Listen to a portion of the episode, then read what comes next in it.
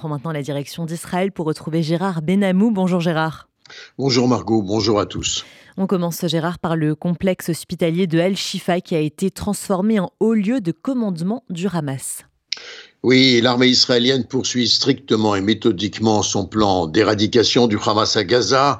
Les forces de Tzahal ont, dès les jours précédents, encerclé la ville de Gaza en séparant la partie nord du reste de la ville au sud.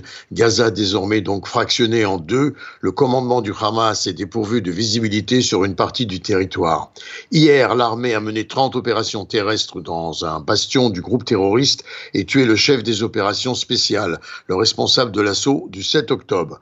Forces israéliennes sont également parvenues aux portes d'un point stratégique du commandement terroriste de Gaza, l'entrée du complexe hospitalier de Al-Shifa, un haut lieu du commandement terroriste, le quartier général en fait du Hamas qui est enterré sous l'hôpital avec des arsenaux de roquettes, d'armes, des rampes de lancement de missiles tout alentour, bien visible d'ailleurs sur des vidéos effectuées par l'armée israélienne. Ces infrastructures de combat du Hamas s'étendent jusque dans un parc d'attractions et dans les jardins d'enfants dans le nord de la bande de Gaza. Les postes d'attaque du Hamas sont infiltrés également dans les locaux des scouts de Gaza, bien reconnaissables au dessin d'enfants sur les murs. Une mosquée a accepté d'être entourée d'emplacements de tirs de roquettes contrôlés de l'intérieur. Un peu partout dans les espaces civils, on trouve des arsenaux de roquettes, des systèmes de lancement et des stocks de missiles anti-chars, des drones également destinés à des bombardements par les terroristes des soldats de Tsahal en déplacement.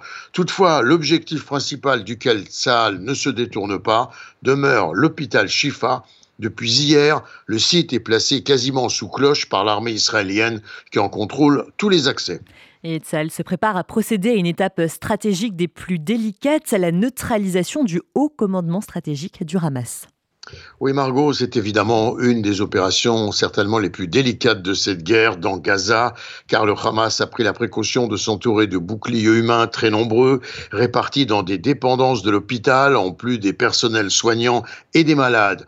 Tous les accès sont piégés, y compris ceux des tunnels nécessaires au déplacement des forces du Hamas et même à leur exfiltration au moment de l'attaque israélienne. C'est bien la raison pour laquelle l'armée israélienne ne se précipite pas et entend préparer cette phase de combat par une stratégie de tir conjuguée à des actions des forces au sol, paralysant les réactions du Hamas. Hier, plus de 450 cibles ont été atteintes en 24 heures, causant des dégâts très significatifs au réseau du Hamas.